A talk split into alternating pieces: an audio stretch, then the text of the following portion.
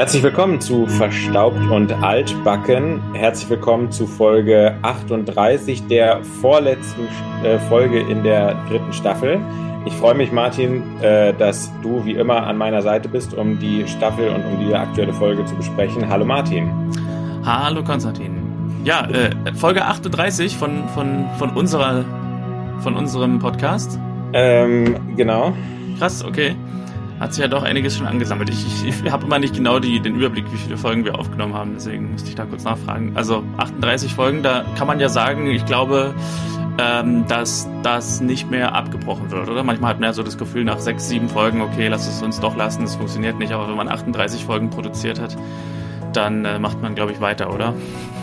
Ich, ich habe mal gerade ähm, auf, den, auf den Rechner geguckt und zwar haben wir jetzt von der Gesamtheit, das sind ja 129 Folgen, haben wir jetzt 29,46 Prozent. Ach guck, also fast ein Drittel. Das heißt, genau, wir sind jetzt bei einem knappen Drittel angelangt und ähm, äh, von daher, ja, es ist, äh, da ist jetzt auch schon auf jeden Fall einiges ähm, äh, im Kasten. Ich habe äh, überlegt, äh, ob ähm, äh, ob, ob jetzt heute schon eine, eine Staffelrückbesprechung sein sollte oder wir das wirklich dann auf nächstes Mal verschieben, weil jetzt wäre es ja quasi schon ein kleiner Vorab. Äh, ja. Vorab-Resümee, wofür bist du?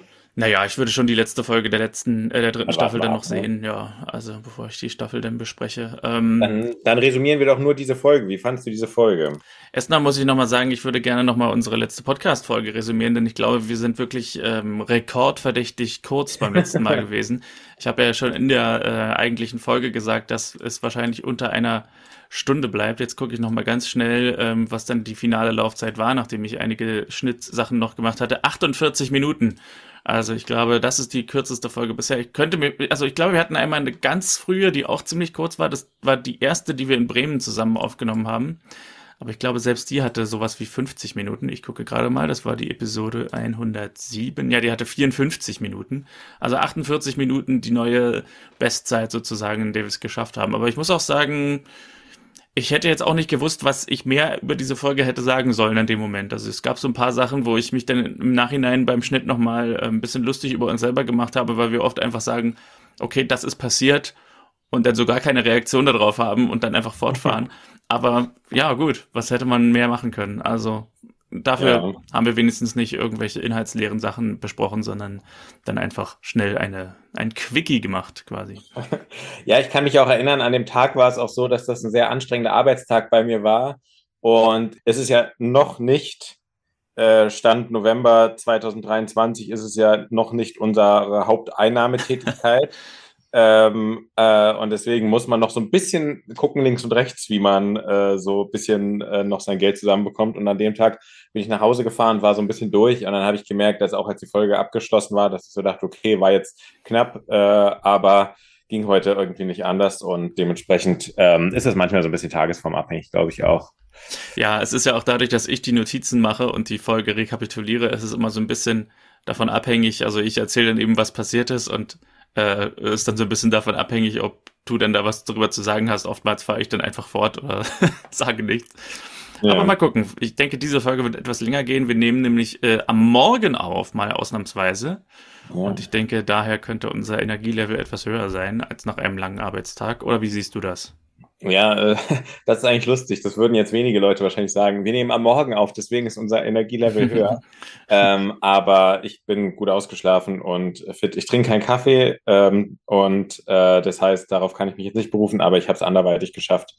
Äh, habe ein leckeres Frühstück gehabt und äh, dementsprechend bin ich bereit für diese Folge die ich ganz okay fand. Also die ähm, haut jetzt für mich nicht mich vom Hocker oder so, aber ähm, ich, ich habe mich durchgehend unterhalten gefühlt. Ich konnte die, ähm, wie sagt man das auf Deutsch, I could get into the characters. Also ich konnte irgendwie, ich konnte mit denen mitfühlen, mit den Figuren. Mhm.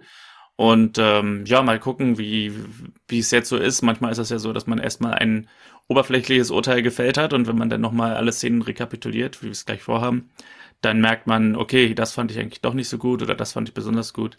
Also mal gucken, wie gleich die Nachbetrachtung aussehen wird. Aber ähm, bisher, also würde ich sagen, es war eine solide Mittelfeld-Episode. Mhm. So geht's mir auch irgendwie. Ich habe es, während ich es geguckt habe, auch irgendwie als sehr angenehm empfunden. Vielleicht auch, weil es jetzt irgendwie so ganz, äh, also sozusagen so eine schöne Frühstücksfolge war und dazu ganz gut gepasst hat. Aber ich konnte mich auch ganz gut da irgendwie in die Situation reinversetzen. Es gibt einen größeren Kritikpunkt, den ich habe, ähm, und den werde ich dann aber gleich in der Folge kundtun. Die aktuelle Folge ist die Folge 12 der dritten Staffel und heißt Sehstörungen.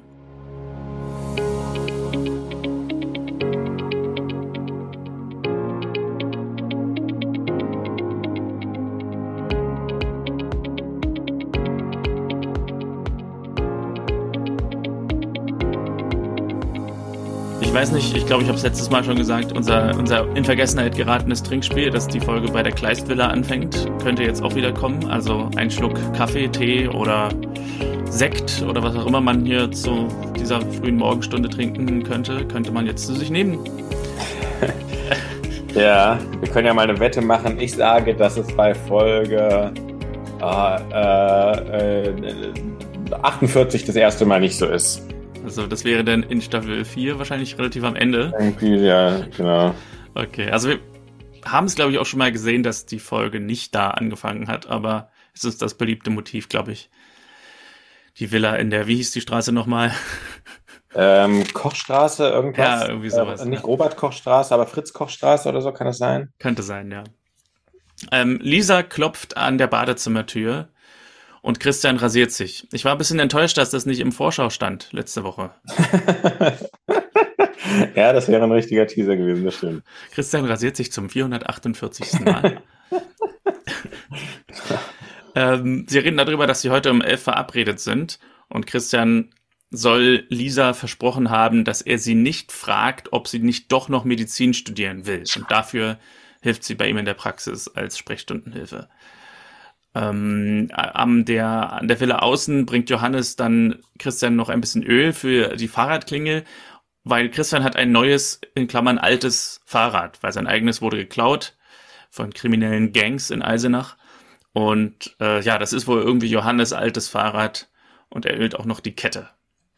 Also, Man muss aber dazu sagen, also die, äh, die, die, die Praxis liegt ja wirklich enorm äh, so in der Innenstadt und sein Fahrrad äh, am, so am zentralen Marktplatz äh, unabgeschlossen stehen zu lassen für egal wie lang, ah, schwierig. Mhm. Also ich kann, ich, ich erzähle ja immer gerne die Geschichte von einer Freundin, die einmal in Berlin einen Schrank ähm, äh, ab, also die wollte den nicht mehr haben und hat den Schrank, äh, was man ja in Berlin öfter mal so macht, dass man den einfach in die Straßenecke stellt.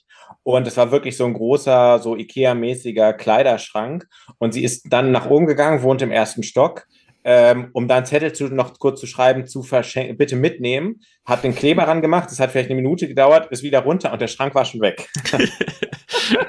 also es muss in einem Mordstempo gegangen sein. Ja, Wahnsinn. und dementsprechend so ein Fahrrad ist ja auch immer das große Problem. Wer ein Fahrrad, Fahrrad klaut, hat auch gleichzeitig das Fluchtfahrzeug schon mit dabei. Mm. Ähm, deswegen, also war schon ein bisschen nachlässig auch von, von, von, von Christian Kleist.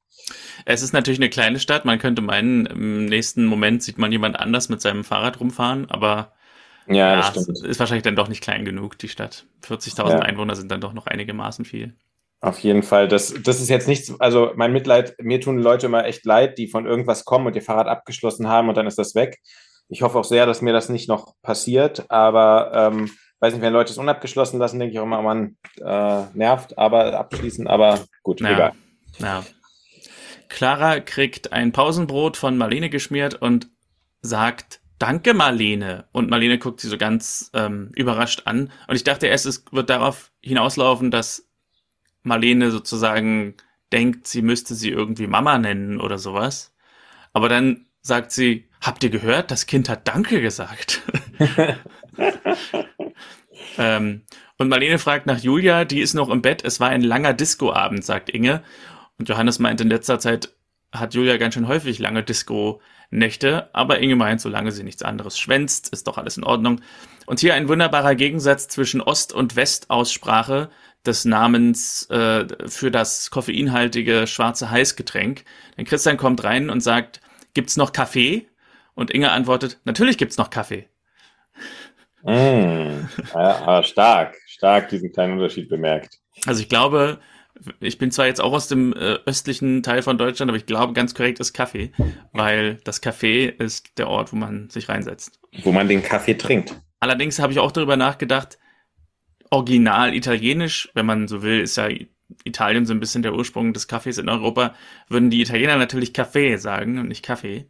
Hm. Aber dann müsste man das Wort ja auch so schreiben wie im Italienischen, wenn man es so aussprechen würde. Also Kaffee mit diesem K, 2F, 2E, würde ich doch sagen, heißt Kaffee. Oder man geht den Berliner Weg und sagt Kaffee. das wäre gut. Natürlich gibt es Kaffee. da war eine schlimme Aussprache, muss man sagen. Kaffee finde ich auch jetzt schlimm, ja. So, Christian geht dann in die Praxis und Nora sagt, es sind bereits acht Patienten ohne Anmeldung da. Sie brauchen bald eine zweite Sprechstundenhilfe. Und der erste Patient ist Lorenz Ziegler, der einfach einen allgemeinen Gesundheitscheck machen will. Und bei diesem Check sagt Lorenz, dass er jetzt ins Luftfahrtgeschäft einsteigt. Eigentlich ist er Taxifahrer. Und morgen hat er seinen ersten Probeflug mit seinem neuen Flugzeug, für das er zehn Jahre gespart hat. Nur noch ein Blutbild wird gemacht und dann ist alles okay. Und Lorenz verlässt die Praxis. Das Blutbild wird aber ein bisschen dauern. Da wird das Labor zwei bis drei Tage brauchen, um das zu analysieren. Dann kommt auch endlich Julia aus dem Bett und in die Küche und Lisa hat sich in der Zeit um Paul gekümmert. Julia würde gern ohne Paul mal ins Café gehen. Nicht ins Café, sondern ins Café.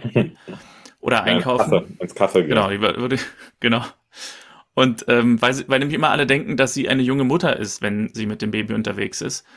Äh, sie erzählt davon, dass die Abendschule anstrengend ist und möchte mal was anderes machen als büffeln und babysitten. Und Lisa fragt, wann sie ihn kennenlernt. Also sie vermutet, das ist ein Männerbesuch, den sie meint mit, sie möchte was anderes machen als büffeln und babysitten. Und Julia fragt Lisa, ob sie beim Englischreferat hilft. Es geht um die Frauen von Heinrich dem Achten.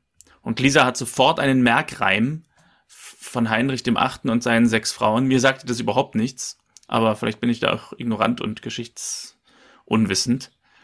Ähm, jedenfalls, er hat sofort einen Merkreim, mit dem man sich irgendwie die, die Frauen merken kann von Heinrich dem Achten. Hat dir das irgendwas gesagt? Ähm, ja, allerdings weniger aus dem Schulunterricht, sondern weil in der Harald Schmidt Show einmal die Geschichte des äh, äh, der, der, der britischen Monarchie mit Playmobil-Figuren äh, durchgegangen wurde. Und da gab es einen anderen Merksatz, der war aber auch so ein bisschen heftiger, weil es war ja wirklich so, dass da zwei geköpft werden wurden. Ich wollte es eigentlich nochmal nachschauen. Ähm, und zwar, äh, was ist nochmal das englische Wort für geköpft? Aber irgendwie, the dim, the was denied, the dim, the dim died. Oder irgendwie sowas, she died. Oder irgendwie sowas. Ähm, Divorced, beheaded, died. Divorced, ja. beheaded, survived. Zu ja. Deutsch, geschieden, geköpft, gestorben, geschieden, geköpft, überlebt. Mit diesem Merkspruch wird britischen Kindern beigebracht, sich an die Schicksale der Ehefrauen des Tudor-Königs Heinrich, äh, Heinrich VIII. zu erinnern. Genau, an den habe ich noch gedacht. Ah, ja. Ja, sie hatte irgendeinen anderen von wegen zwei geköpft, eine so, eine hm, eine so. Aber ich habe mir nicht aufgeschrieben. Aber witzig, dass dir das, also weil ich hatte wirklich, also du hättest mir jetzt sagen können, Heinrich der Achte war der König von äh, Spanien und ich hätte dir geglaubt, weil also gar keine Ahnung. Ja, so lernt man noch nebenbei was dazu. Über Geschichte. ja. Ähm, dann muss Lisa los und Paul meint, sie braucht eine frische Windel. Inge und Johannes schlendern durch die Stadt in Richtung Apotheke und Inge bemerkt, Johannes ist in letzter, letzter Zeit so nachdenklich ähm, und fragt, ob er noch fünf Minuten Zeit hat und sie gehen zusammen in die Apotheke. Johannes sagt, ihm fehlt Piwi, Julia fängt an, sich von der Familie zu lösen und Lisa weiß nicht, was sie mit ihrem Leben anfangen soll. Aber wenn Johannes sich einmischen würde, meint er, dann würde es heißen, es ist ihr Leben und sie können damit machen, was sie wollen. Und Inge sagt, ja, damit hätten sie auch recht. Julia ist immer da für Paul, ähm, aber was ähm, Johannes Verdacht angeht, dass ich glaube, sie nennen es irgendwie außerschulische Aktivitäten und meinen dann Männergeschichten ähm, von Julia, da meint, eh, meint sie, dass er da wohl recht hat. Ähm, Johannes fühlt sich einfach immer noch für alles und jeden in der Familie verantwortlich und Inge nennt ihn unverbesserlich und dann kommt der erste Apothekengast herein. Also eine Szene, ist glaube ich die einzige größere Szene, in der Johannes Emotionen zeigt ähm, sonst hat er nur so ein paar Stichwörter. Also Johannes äh, fühlt sich verantwortlich für die Familie und würde gerne mehr tun, aber hält sich raus, um den anderen nicht seinen Willen aufzuzwingen. Aber das ist, äh, diese Szene ist eine von denen, das fällt mir jetzt gerade wieder ein, ähm, warum ich die, warum ich die, diese Folge ganz gerne mochte, weil das war zum Beispiel so ein sehr liebevoller Dialog. Also man merkt wirklich, ähm, was der Serie schon jetzt gelungen ist, ist, ist, dass zum Beispiel jemand wie Johannes äh, eine Entwicklung durchmacht. Der hatte am An Anfang hat er ja äh, äh, äh, äh, Dahlmanns eingeräumt. Da konnte er ja sein eigenes Dach mit bestücken mit, mit, mit Dahlmann-Preisen. Genau. Ähm, und, und mittlerweile fragt er sich, wie er, wie er das hinbekommen kann, dass er den anderen hilft. Ähm, und äh, sieht es aber auch ein, dass er es nicht kann. Und es steht auch ehrlich zu seinen Gefühlen, dass er sich da so ein bisschen, ähm, ja, dass es ihm schon schwer fällt und so. Also das, das fand ich einen gelungenen Dialog. Da habe ich, was du ja sagst, Inge, Johannes haben ein cooles Verhältnis, mhm. äh, wo ich dachte, ja, an dem Dialog hat man es nochmal gemerkt. Ja, er ist nicht mehr so trampeltiermäßig unterwegs, ne? Genau. Weil selbst in der Vergangenheit war es manchmal so, dass er was Gutes machen wollte, aber es dann so ungeschickt gemacht hat, dass alle anderen oder zumindest Inge sich dann darüber geärgert hat oder äh, er irgendjemanden gekränkt hat, der dann den Tag nicht mit ihm geredet hat und so. Genau. Also, ja. Dann sind wir am Hauptbahnhof und zwar am Taxistand und Lorenz, der Patient von vorhin, kramt in seinem Auto herum und steigt dann aus und fragt den Kollegen hinter sich, ob der vielleicht was zu essen dabei hat, beziehungsweise was zu knabbern. Weil er hat nicht, er hat nicht gefrühstückt. Und ja, er kriegt einen Nussriegel von seinem Kollegen und dann kommt auch ein Fahrgast und er muss wieder seiner Arbeit nachgehen. Das ist übrigens ähm, eine Sache, die mir generell mal auffällt beim Taxiberuf, dass ich den Taxiberuf deswegen cool finde, weil ich habe so manchmal, also es geht doch allen Leuten so, dass man zum Beispiel manchmal total Lust hat, mit den Kollegen essen zu gehen und manchmal man hat vielleicht irgendwas Privates im Kopf oder sowas und möchte eher für sich sein. Mhm. Das ist aber in manchen Kontexten ja auch so ein bisschen schwierig. Also wenn ich jetzt sage, ah, ich möchte heute nicht in die Kantine essen oder sowas, also wenn ich sage, ich möchte heute alleine essen, versteht man es irgendwie nicht so richtig. Und wenn ich sage, ah, ich möchte heute nicht in die Kantine, dann kann man auch nicht 20 Minuten später in die Kantine gehen oder sowas. Mhm. Und ich finde ja, Taxifahrer ist der Beruf, wo mir es so scheint, dass alles okay ist. Also du siehst ja auch manchmal so zehn Taxis in einer Reihe, vier unterhalten sich und der in der Mitte, der macht aber plötzlich so Kreuzworträtsel oder irgendwie sowas. Und das mhm. finde ich ja beim Taxiberuf irgendwie ganz cool. Okay. Ja, man hat so ein bisschen so seine eigene Welt, ne? So in seinem eigenen Auto. Genau. Zumindest so die romantische Vorstellung. Wir müssen vielleicht mal einen Taxifahrer einladen und darüber reden, ja, ob das wirklich oder so selber mal welche werden. Ja. ja. Nora ist am Telefon in der Praxis, es kommen noch mehr Patienten oder sie sagt sowas wie, nee, heute geht's auf keinen Fall. Und Lisa kommt dazu oder kommt jetzt endlich in der Praxis an und Nora ist sehr froh. Sie sind schon eine Stunde in Verzug Nora sagt, Lisa ist heute für den Telefondienst zuständig und erklärt ihr alles. Und sie kriegt auch einen Kittel. Und wir sehen auch ganz kurz hier Frau Sorge wieder, die Patientin von letzter Woche. Die fragt, ob Lisa jetzt die neue Assistentin ist, aber sie hilft nur aus, sagt sie, sie muss etwas Geld verdienen. Wieder bei Lorenz, dem äh, Taxifahrer, der jetzt mittlerweile zu Hause ist und in der Werkstatt so ein bisschen werkelt. Und seine Frau kommt nach Hause. Und der Dialog ist eins zu eins warst du beim Arzt? fragt sie. Und er sagt, ja. Und wie ich vermutet habe, ich bin kerngesund. Sie sagt, hast du ihm auch alles gesagt? Hier ahnt man schon Unheil. Und er, ja. und er sagt, äh, sicher, was meinst du? ja, ja, ja, das stimmt. Und äh, die gesamte Folge zieht quasi vor meinem inneren Auge vorbei. Ja, so, ja. Von wegen, oh nein, wieder jemand, der sich nicht eingestehen will, was er hat oder dass er was hat. Das ja. wird im Prinzip schon geschrieben. Genau, nur die, die Perspektive ist anders. Wir kommen jetzt nicht ja. sozusagen zum Patienten und er hat irgendwas und meint aber, er ist gesund, sondern wir kommen zu einem gesunden Menschen, der dann hinterher von seiner Frau angesprochen wird. Hast du ihm denn auch gesagt, was du hast? So, also die Perspektive ist ein bisschen verändert, aber im Grunde das gleiche Motiv. Ja. Sie beschreibt so ein bisschen fürs Publikum, was er hat. Er hat ständig Durst, aber er sagt, viel trinken ist doch gesund und in zwei Tagen muss er eh nochmal zur Praxis wegen der Blutwerte und ihr Tag war auch anstrengend, also fahren Sie fort zu einem anderen Thema, zum Feierabendthema. In der Praxis ist Lisa bereits in der Rolle der Sprechstundenhilfe aufgegangen, denn ein Patient mit klaffender Kopfwunde kommt herein und fragt, haben Sie einen Moment Zeit? Und sie guckt nicht mal zu ihm und sagt, haben Sie einen Termin? und äh, ja, sie, sie sieht dann doch die Wunde und holt Nora und die beiden behandeln ihn kurz. Nora sagt, sie müssen das wohl tackern. Autsch. Und ich glaube, das ist das erste Mal, dass wir Nora irgendwas Medizinisches tun sehen. Und nicht mhm. nur telefonieren und Akten sortieren. Also sie versorgen hier diese Wunde und reinigen die so ein bisschen. Und dann klingelt das Telefon äh, am Empfang und Lisa muss die Reinigung der Wunde weitermachen, weil Nora ans Telefon geht. Hätte ich irgendwie gedacht, dass das umgekehrt ist. Also, weil äh, Nora ist ja nun die Ausgebildete und es hieß ja auch, Lisa hat Telefondienst, aber dennoch geht Nora zum Telefon und die unausgebildete Lisa muss die Reinigung der Wunde weitermachen. Ja, stimmt. Aber es ist. weiß ja auch sehr gut, sich um ihren Patienten zu kümmern, wie wir gleich merken werden. Genau, also es ist halt die Möglichkeit, Lisa und diesen Patienten in, eine, in einen Raum und in ein Gespräch zu verwickeln. Ähm, er sagt sowas wie, er muss los, er hat eine Verabredung und die würde es nicht verstehen, wenn er sie versetzt. Ach so, aber er sieht die beiden Frauen an und meint, na, sie wurden ja sicherlich noch nie versetzt. Und Lisa bemerkt ein Armband, das er am Arm hat, hat und äh, das ist ein Andenken an Neuseeland. Und Lisa zeigt ihr eigenes Armband, was sehr ähnlich ist. Also sie haben ein sehr ähnliches Souvenir aus Neuseeland mitgebracht. Und er meint, ach, dann haben wir uns ja knapp verpasst. Christian kommt dazu, sieht die Wunde, sagt, die muss genäht werden und fragt, ob er auch irgendwelche Kopfschmerzen hat. Ja, sein Schädel brummt und Christian verordnet ihm Bettruhe, nichts lesen und nichts Fernsehen. Also kleine Gehirnerschütterung. In der Kleist-Villa sind dann Johannes und Marlene in der Küche. Marlene fragt, wo alle bleiben. Es ist doch schon 7 Uhr und sie hat gekocht. Johannes sagt, Julia hat ein Date. Paul ist bei Inge in der Werkstatt. Lisa hilft bei der Abrechnung in der Praxis und Clara ist bei ihrer Freundin Susanne. Susanne ist jetzt für mich nicht unbedingt ein Name für achtjährige Kinder im Jahr 2010, aber lassen wir es mal dahingestellt.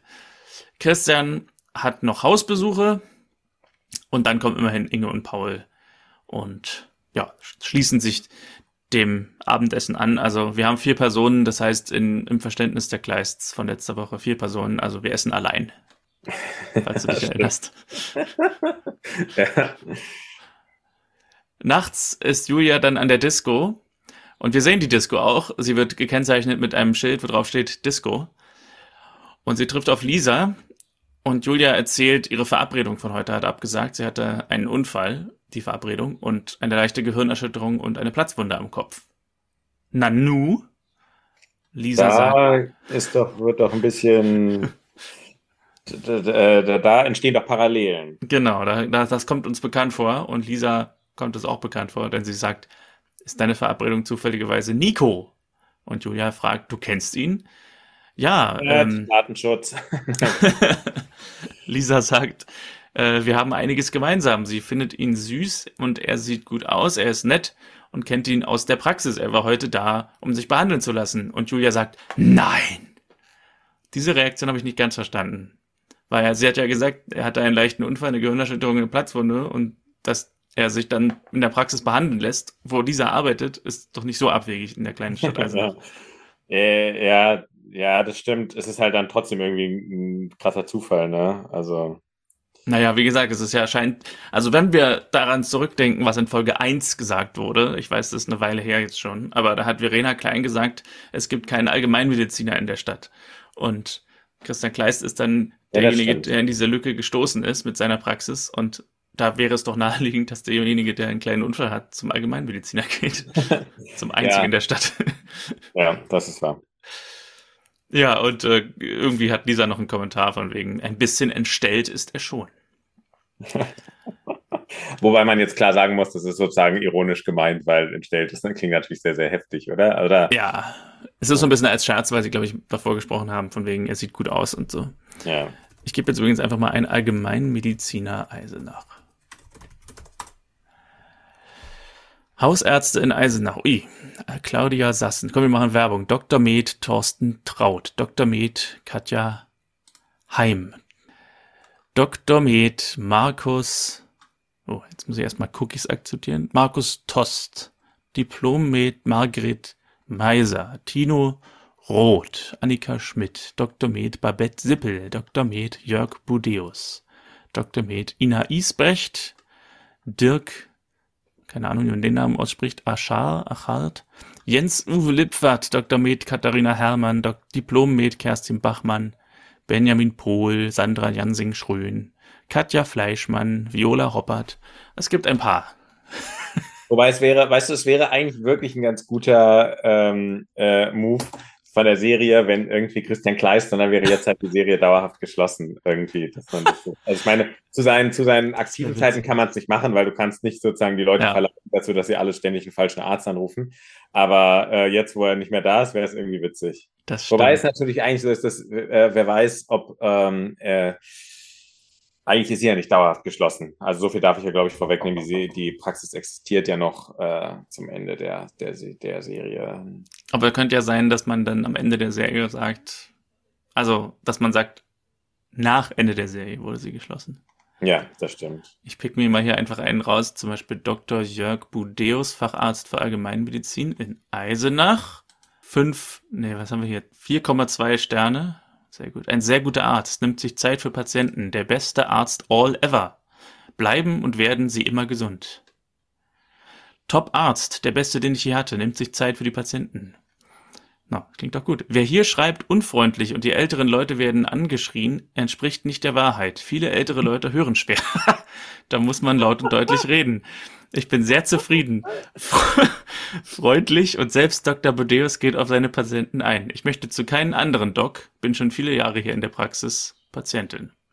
Mir hätte es jetzt sehr gut gefallen, wenn irgendwo stehen würde, äh, die Assistentin hat beim letzten Mal mit ayurvedischen äh, äh, gearbeitet. Ach, bei mir war es noch äh, Tierkreiszeichen.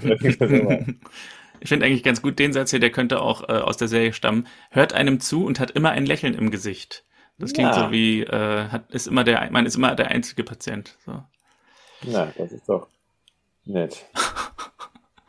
so, super. Ah, ja, ist doch schön. Ach Mensch, Herr Budeus. Und die, Le die Leute, die einen Stern vergeben haben, die haben gar nichts dazu geschrieben. Also die haben nicht mal ihre Meinung ähm, irgendwie. Das ist dann die Konkurrenz. Ja, genau. Das sind wahrscheinlich einfach die ganzen anderen Ärzte, die ich vorgelesen habe gerade. Genau. Fahren wir mal fort mit dieser Episode, sonst wird sie zu lang. Ähm, immer noch in derselben Nacht liegen Marlene und Christian im Bett und Christian liest noch Zeitung. Marlene fragt, ob ähm, sie gut war. Ich glaube, hier ist Lisa gemeint, ob Lisa gut war und vermutet, dass Christian jetzt wieder will, dass Lisa Ärztin wird.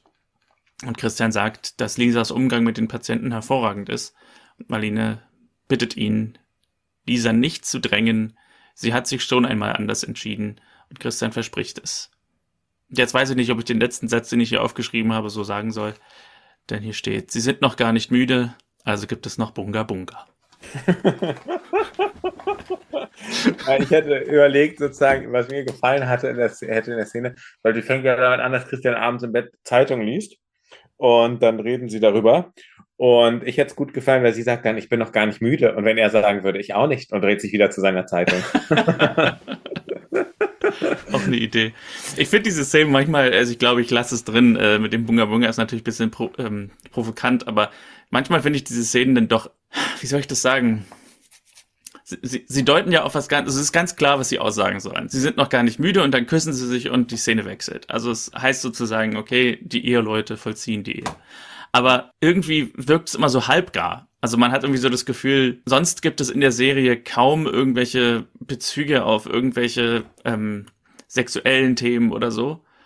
Und in dem Moment hier ist es dann immer so, okay, wir wollen das gerne mal einbauen, aber gleichzeitig ist es ja auch sehr brav inszeniert so. Also ich habe immer gar keine Ahnung, was ich damit anfangen soll mit diesem mit diesen Andeutungen. Also man hat so das Gefühl, es wäre irgendwie eine Serie, wo Erwachsene und Kinder zusammen gucken und ah. die Erwachsenen verstehen das dann und die Kinder sagen einfach nur, ach ja, sie haben sie sind noch nicht müde. So. Also irgendwie, ja. ich weiß nicht, es ist so der Diener zweier Herren und damit nicht so richtig. Ja, was mich daran immer so stört, ist immer diese, diese Darstellung, ähm, das ist natürlich irgendwie, das muss ja in manchen Serien so sein, aber grundsätzlich ist es ja schon so, dass äh, die, die Darstellung, dass Sexualität immer was ist, was einwandfrei und perfekt funktioniert und sowas. Mhm. Was, äh, es wird ja nie als eine problematische Seite irgendwie, glaube ich, so dargestellt. Ähm, äh, oder als eine, wo man auch irgendwie zueinander finden muss oder sowas. Das ist auch überhaupt nicht das Format jetzt dazu und sowas, aber so generell, wenn man sich so viele Filme anguckt und sowas, bekommt man immer den Eindruck, als ob das so eine völlig ähm, Zone wäre, die einfach nur, nur schön ist und nichts sonst. So. Und, ja, äh, und das, das Ding ist, dadurch, dass man sich damit halt das nicht so beschäftigt, also man kriegt halt den Eindruck, das ist nicht das Entscheidende der Serie und deswegen beschäftigen wir uns nicht so sehr damit. Genauso wenig, wie wir uns damit beschäftigen, dass Figuren aufs Klo gehen oder so. Ja. Aber dadurch, dass es halt so beleuchtet wird wie so eine völlige ähm, Sache, mit der man sich wenig beschäftigt, ist es halt umso seltsamer, wenn es halt dieses, diese Halbszenen gibt. Genauso gut könnte man eben sagen, wenn wir bei dem Klo-Beispiel bleiben, ähm, dass äh, Christian sagt, am Morgen, bevor, bevor er losgeht, jetzt gehe ich nochmal kurz auf Klo und dann geht's los. So. Und mhm. genau so wird Sexualität hier behandelt. So nach dem Motto, jetzt nochmal kurz, äh, ich bin noch gar nicht müde und dann Ablende. So. Mhm. Und das ist halt irgendwie so, ich weiß nicht, das ist, dadurch wirkt es irgendwie so seltsam. Ich, ich kann es gar nicht so richtig in Worte fassen, aber es ist so, dadurch wirkt es so halb gewollt, dass es noch drin ist, aber da, man kann auch nicht so richtig was damit anfangen, weil man hat gar kein großes Interesse an der Beschäftigung mit dem Thema. Also ich weiß mhm. nicht. Also es ist es ist es ist seltsam. Ja. Ja. So ähnlich wie damals ja auch schon das allererste Mal. Ne? Da haben wir uns sogar noch drüber lustig gemacht, als äh, als die beiden so auf das Hotelschild schauen und er zu ihr sagt ja und sie antwortet ja und sie dann ins Hotel gehen. ja. Weil wenn du eine Geschichte über Sexualität machen willst, dann, dann würde ich halt meinen, dass man da viel mehr machen kann. Aber mhm. man macht es halt nicht, sondern ja. Ja. Okay, das war mehr, als ich dachte, dass wir darüber reden, aber gut. äh, Lorenz ist immer noch dieselbe Nacht. Lorenz geht nachts an den Kühlschrank und trinkt etwas Saft. Und eine wunderbare, ein, eine wunderbare Szene. Äh, als er den Kühlschrank schließt, steht hinter der Tür seine Frau und sagt, du trinkst schon wieder? als wäre es irgendwie Alkohol oder so. Er ist einfach nur zum Kühlschrank gegangen und hat sich Saft genommen. Du trinkst ja. schon wieder? Uh, ja, das, das ist, so ja, glaube ich, die, die, die, das wird doch, glaube ich, manchmal bei Führerscheintests, äh, bei diesen Idiot, sogenannten Idiotentests, dass es dann heißt, wann haben Sie denn zuletzt was getrunken? Und dann, ja, letzte Woche. Wieso, letzte Woche?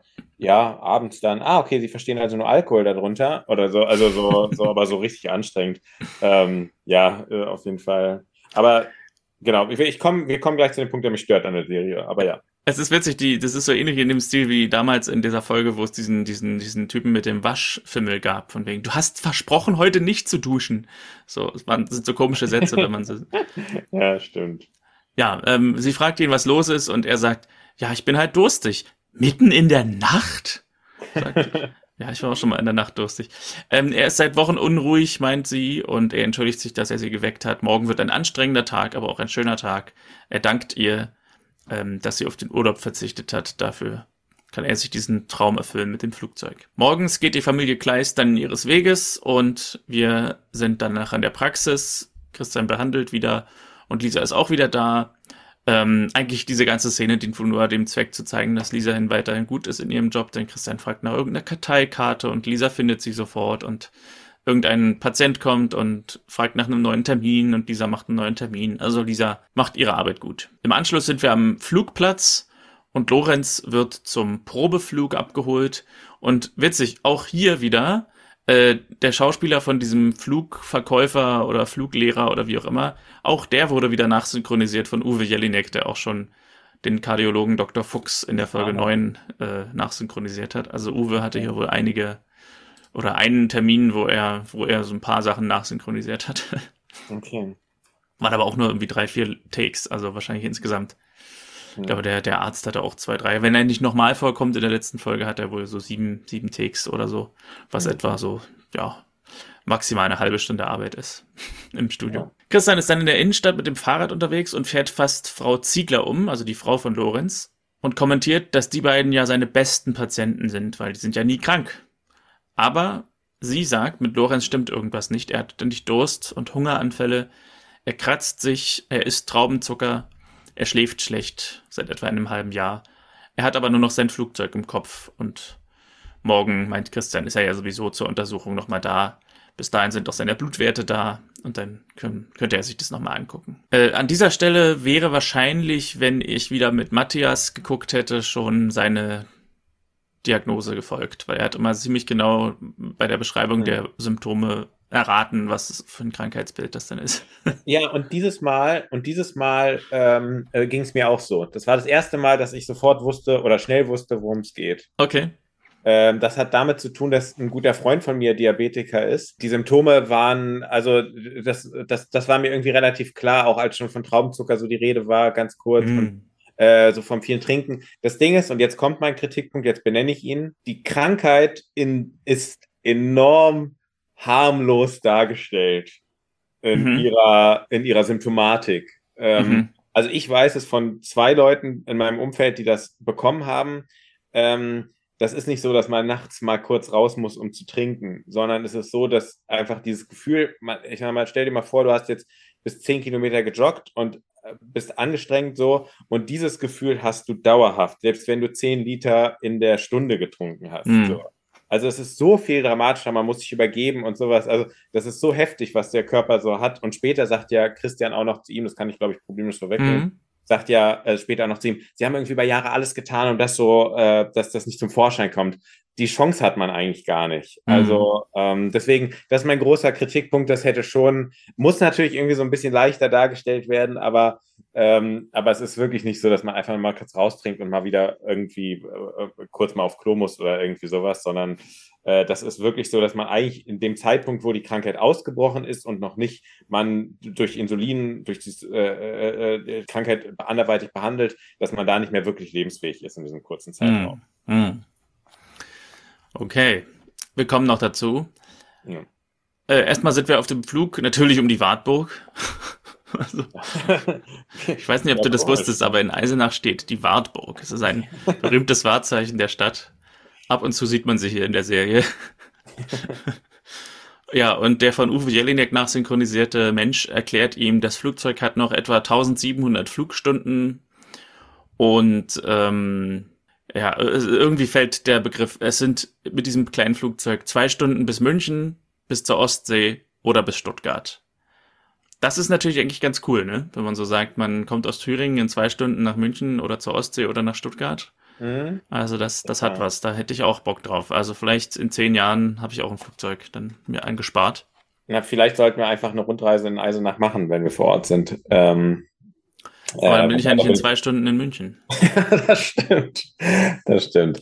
Äh, glaube ich, ich glaube sowieso, Eisenach liegt eigentlich ziemlich gut. Ne? Gerade, ich sag mal, wenn man so wie du ja auch als Fußballfan, der viel reist und so, ähm, äh, ist das, glaube ich, das ist, von da aus kannst du sehr gut sternförmig ja. an verschiedenen Orten, ähm, relativ zentral. Ähm, was ich dich aber noch als Filmexperte fragen wollte, ähm, diese Aufnahme ist doch ziemlich sicher eine Studioaufnahme, oder? Welche Aufnahme? Die Aufnahme aus dem, ähm, aus dem Flugzeug. Ja, also. Weil ich habe lange darauf geachtet, man sieht entweder die Landschaft gefilmt von oben mhm. oder die Gesichter, aber so, dass man sonst nicht sieht. Und plötzlich gab es aber eine Einstellung, wo die Landebahn zu sehen war und die Gesichter so davor. Und da dachte ich kurz, ah, ist das jetzt aufgenommen im Studio oder nicht? Du meinst also, dass sie nicht wirklich fliegen? Genau. Ja, das ist zu vermuten. Also, das weiß ich jetzt wirklich nicht ganz genau. Aber ähm, ich denke, die haben das vielleicht schon in einem richtigen Flugzeug gedreht oder in so einem Halbflugzeug, wo sozusagen nur die Vorderseite aufgebaut ist. Aber ähm, das wird schon am Boden gestanden haben. Also okay. gerade das Halbflugzeug wird nicht geflogen sein. Ja. ja Christian betritt die Praxis mit den Worten, bin wieder da. Und äh, das muss auch für die Patienten, die da sitzen, komisch werden. Wenn der Arzt einfach wiederkommt. Also, bin wieder da. Wer, hat, wer hat was zu essen gemacht? Ich habe Eis dabei. Ja, es ist irgendwie komisch. Ähm, diese Szene musste ich zweimal gucken, weil ich nicht so ganz verstanden habe, wann die spielen soll. Also vermutlich am selben Tag von Hausbesuchen wiederkommend oder so. Aber dann fragt er eben auch, Nora, wie viele Patienten sind es denn heute? Und sie sagt ja dann auch, ja, sie haben später noch einen Hausbesuch. Also vielleicht kam er auch aus der Mittagspause oder so. Also war mir nicht so ganz klar. Das mhm. soll, glaube ich, nicht irgendwie morgens sein, weil morgens würde man ja auch nicht rufen, bin wieder da. also irgendwie. Na doch, wenn man eine lange Nachtschicht hatte, dass man dann morgens bester Laune wieder reinkommt. Ja. Ich glaube, es soll die Mittagspause sein, weil ich glaube, diese Szene spielt am selben Tag wo er mit der Frau fast kollidiert ist in der Fußgängerzone, weil er fragt jetzt nämlich Nora, sind die Blutwerte von Herrn Ziegler schon da? Und sie meint, nein, morgen. Und er hat auf der Straße auch gesagt, die kommen morgen, die Blutwerte. Naja, also, so. und fragt dann Lisa, wie es läuft. Also Christian fragt sie und sie ist etwas müde, aber alles läuft gut. Christian sagt, sie hat eine Begabung. Sie kann mit Menschen umgehen und die Patienten spüren das. Und eine besondere Begabung führt auch zu besonderen Verpflichtungen. Lisa sagt, wir hatten doch eine Abmachung und fragt Nora, wann er sie eigentlich zuletzt gelobt hat. Und Nora sagt, letzte Weihnachten hat er meine Vollkornblitzin gelobt. Und Christian interveniert und sagt, dass er mindestens einmal am Tag sagt, dass er nicht wüsste, wie er ohne sie hier klarkommen würde und lässt sich den nächsten Patienten ins Sprechzimmer schicken. Und Nico kommt auch wieder rein, der äh, mit dem Fußballunfall, mit der Platzwunde und der Gehirnerschütterung. Er soll zur Kontrolle kommen. Sein Kopf brummt nicht mehr. Und er fragt Lisa, ob sie mal einen Cappuccino zusammen trinken wollen. Er interessiert sich für ihre Neuseelandreise. Sie sagt, sie kann jetzt nicht weg. Und als er fragt, ob sie Feierabend macht, sagt sie, nein, ich mache nie Feierabend. Ja, ja da, da muss man schon sagen, vielleicht hat sie da schon auf jeden Fall den Berufsethos von Leuten, die schon klar machen, wie viel sie zu tun haben, hat sie da ganz gut Intus. Würdest du sagen, ähm, wenn ich jetzt sagen würde, ich komme nicht ohne dich klar oder so, dass das als Lob gilt? Ähm, ja. Weil ich finde, man, ich weiß nicht so recht, ob ich das gelten lassen würde. Also, als Lob jetzt, weil, weil er lobt ja Lisa schon auf eine andere Weise. Er sagt irgendwie, du bist ganz toll, du kannst mit Menschen umgehen und die Patienten spüren das, du hast eine Begabung. Und ähm, zu Nora ist es eher so, er wüsste nicht, was er ohne sie tun würde. Ja gut, also er hätte keine Sprechstundenhilfe, das, das wäre schlecht, aber da steckt ja jetzt nichts drin von wegen Nora, sie können das so gut. So. Ja, das, da weiß man natürlich nicht, was sonst wirklich so im Alltag passiert und ob er da wirklich mehr lobt oder nicht. Der, der Dialog ist ja auch so ein bisschen mit einer Suffisanz von allen ausgesprochen. Ähm, vielleicht sagt er das auch öfter. Ich meine, ich, ich würde zum Beispiel äh, ungern hören, wenn ich einen Job seit Jahren mache, du bist ja so begabt. Ähm, das klingt so ein bisschen als, äh, da steckt ja Talent in dir. Wer weiß, vielleicht wirst du ja mal richtig gut. Äh, ah, ja. Hm. Ähm, er hätte es natürlich noch netter formulieren können und sagen können, äh, äh, äh irgendwie keine Ahnung, ähm, dass, dass, dass äh, er jetzt nicht auf sich beziehen können, was er ohne sie macht, sondern sagen können, bei ihnen muss ich ja nicht loben. Ich meine, ihnen wissen alle seit Jahren, wie gut sie ihre Arbeit machen oder keine Ahnung. Äh, hm. hätte noch ein bisschen äh, charmanter gehen können, das stimmt. In meiner eigenen Arbeit war das ja so ein bisschen so. Ich bin ja in die Synchronbranche gekommen, so ein bisschen als Synchron-Fan, mhm. äh, der eben viele Stimmen kannte und viele Namen von den Sprechern. Und das war dann über lange Zeit mein Ruf, so, dass ich eben der bin, der die Stimmen kennt. Und mhm. ich habe irgendwann mal so, das war dann wirklich schon Jahre, war ich im Beruf und ähm, ich bin, was das angeht, nicht so bescheiden, ist mir bewusst, aber ich glaube, ich habe schon meine Arbeit ganz gut gemacht. Und da hatte ich dann einmal so ein Ding, so ein Gespräch mit irgendeinem höher gestellten Typ in der Firma, der dann irgendwie so mir irgendwie, ich weiß nicht mehr genau, worum es da ging, ins Gewissen reden wollte wegen irgendwas, was er meinte, was ich besser machen kann. Und der halt wirklich nach bestimmt vier Jahren oder so, wo ich in der Firma war, meinte, Martin, du, du bist ja eigentlich so, so begabt und du kennst so viele Stimmen, wo ich dann merkte, okay, also wir sind immer noch in der Phase aus dessen Sicht, dass ich mhm. irgendwie der Synchron-Fan bin, der hier mal so ein bisschen mitarbeitet und so viele Stimmen kennt. So, wo ich wirklich einige Sachen da gewuppt hatte, die waren schon außerordentlich schwierig. Und ja, das, das, war so ein ja. bisschen auch der Finale, nicht, nicht der allerfinale, aber einer der ähm, Gründe, warum ich die Firma dann irgendwann verlassen habe, weil ich eben merkte, ich werde hier immer der sein, der der Lehrling ist sozusagen. Ah, also diese, diese Wahrnehmung wird nie aufhören, es sei denn, ich gehe irgendwann weg und komme mhm. dann vielleicht als ähm, als Mitarbeiter wieder, der dann irgendwie woanders sich seine Erfahrung geholt hat. Ja, ja. ja das Hast du gerade gegähnt? ja, aber das kam jetzt nicht von deiner, von deiner. Ja, Martin. Ja. ja. Erzähl mal weiter. Hm. Aber du machst das auch in diesem Podcast sehr, sehr gut. nee, ähm, das, äh, das, das ist manchmal ähm, verrückt, weil ein Kompliment manchmal wirklich auch sowas Vergiftetes haben. Also diese Bezeichnung von vergifteten Kompliment ist schon nicht unzutreffend, äh, dass man jemand anderen dadurch auch so ein bisschen auch in seine Schranken weist. Ähm, in welche Rolle man ihn sieht. So wird ja auch manchmal Fußballern zum Beispiel empfohlen, wenn die jetzt so ähm, irgendwie ein Fan, lieb, Fan von einem Verein sind, äh, dass sie das halt eben nicht so in der Öffentlichkeit erzählen, äh, auch wenn sie zu diesem Verein wechseln nicht, weil sie dann eher so eine Maskottchenfunktion haben, so mhm. denen der Verein über alles äh, wichtig ist und so. Also ähm, Äh, ja. ja, ist ein gutes Beispiel sein, ne? mit dem Fußball, weil das ist ja genauso, ne, wir hatten ja hier bei Hertha diesen Maximilian Mittelstädt, so. Ja. Und äh, auf der Position Linksverteidiger äh, war es halt so, man, es gab den gestandenen Marvin Plattenhardt, der kam, glaube ich, aus Nürnberg damals. Und es mhm. gab Maxi Mittelstädt, der kam aus der eigenen Jugend. Und mhm. ich weiß jetzt nicht genau, wie alt Mittelstädt mittlerweile ist, aber er ist nicht mehr 19, er ist nicht mehr 21, sondern er ist wirklich mittlerweile in einem Fußballeralter, wo andere auch schon mal eine WM gespielt haben oder so. Nicht, dass das jetzt der Anspruch von Maxi Mittelstädt ist, aber in der Wahrnehmung ist Maxi Mittelstädt einfach immer bei Hertha der, das aufstrebende Talent gewesen, so. Und ja, genau. das ist einfach auch nur, weil Marvin Plattenhardt so lange auf der Position war und halt immer älter wurde, logischerweise.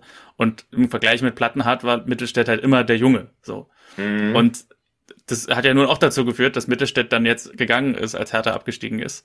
Weil, äh, ja, also die Gründe weiß nur er, aber äh, ja. ich denke, das könnte ihm tatsächlich gut tun. Und das ist halt irgendwie so ein bisschen so eine, ja, so, so ein bisschen schade, ne, dass man so sagt, im Grunde genommen, jemand, der aus der eigenen Jugend ist, der geht weg und das wird ihm wahrscheinlich sogar gut tun, den, den eigenen Verein zu verlassen, ähm, weil er dann nochmal auf einer, auf, anders wahrgenommen wird, auf einer anderen Ebene sich beweisen kann und so. Ähm, genau, das ist, das, das, das trifft voll. Und manche Leute haben das ja auch, das ist ja auch manchmal das Problem. Äh, ich kenne ja auch, ähm, habe ja früher als Schiedsrichter, äh, hatte ich ja ähm, auch mit manchen Leuten zu tun, die heute Bundesliga spielen. Und zum Beispiel einer Spieler, der jetzt gerade bei, oh Gott, wo ist denn der jetzt gerade? Äh, äh, der war bei Dortmund äh, und in Wolfsburg, ich weiß es gerade nicht. Und wo auch äh, ein Vater, den ich kenne, zu mir sagte, ja, der konnte sich entwickeln, weil keiner ihn für das große Talent gehalten hat mm. oder für das Allergrößte. Und manchmal ist es so, dass Leute früh irgendeine Rolle zugeschrieben bekommen und äh, in der verhaften sie dann. Und das kann auch das Talent äh, sein, also auch schon sozusagen in der frühen, ja, äh, trifft eigentlich genau das gleiche Beispiel wie bei dir. Also wenn Leute früh so ein Etikett bekommen, kann es schwierig werden. Mhm. Ähm, Gut, fahren wir mal fort mit der Folge. Ähm, Finde es aber ja. ganz sympathisch, wie wir hier abschweifen. Äh, wir sehen einen kurzen Moment, wie das Flugzeug mit Lorenz wieder landet. Und dann sehen wir Julia, die mit Paul am Fluss spazieren geht und dann Lisa mit Nico in einem Café sitzen sieht. Und die beiden begrüßen sich so mit so einem französischen Wangenküsschen. Und Lisa, äh, Julia dreht enttäuscht um und geht in die andere Richtung. Christian ist dann kurz auf dem Fahrrad und muss bergauf fahren und seine Kette springt ab. Ich glaube, das wäre dieser äh, Hausbesuch gewesen, vor dem Nora ihn schon gewarnt hat, dass der etwas weiter draußen ist. Also da muss er nach oben irgendwie einen kleinen Berg hoch. Vielleicht muss er ja in die Wartburg, wer weiß. Hm. Und ja, schön, äh, wenn es auch mal als Motiv gäbe, aber egal. Ja. Und dann sind wir bei Lorenz, der in Feierlaune mit seinem Taxi vom Flugplatz wieder nach Hause fährt und er hört so eine etwas lustige Tanzmusik und weil er eben im Auto sitzt und nicht selber tanzen kann, entschließt er sich dazu, mit dem Auto zu tanzen und so ein bisschen Schlangenlinien zu fahren. Ähm, was für eine absurde Idee. Also, gerade als jemand, der mit Autofahren sein, sein Geld verdient, also ja. völlig ja. idiotisch. Und dann wird seine Sicht so ganz benebelt und weil ein anderes Auto ihm entgegenkommt, ähm, weicht er aus und fährt den Abhang hinunter. Und der andere Fahrer steigt aus und geht runter. Lorenz ist benommen und der andere Fahrer ruft einen Krankenwagen. Marlene, Paul und Julia sind in der Küche. Julia ist nicht besonders gesprächig und als Lisa dazukommt, sagt Julia ganz schnippisch, sie kann ja morgen mal ähm, das Baby sitten, weil sie kann morgen nicht. Und Marlene fragt noch, ob äh, sie sich irgendwie gestritten haben, aber Lisa ist sich keiner Schuld bewusst. Ähm, dann sind wir bei Christian, der mit seinem kaputten Fahrrad am Wegesrand steht und das Polizeiauto mit Remanka und einem Kollegen äh, fährt vorbei mit Blaulicht und nimmt Christian mit, weil sie auf dem Weg zum Unfall sind. Und am Unfallort versorgt Christian dann Lorenz, der Krankenwagen kommt auch und Christian ruft Nora an, damit sie Frau Zingler anruft. Äh, Frau Zingler, Gott. Wir sind noch nicht bei Union Berlin, Frau Ziegler anruft.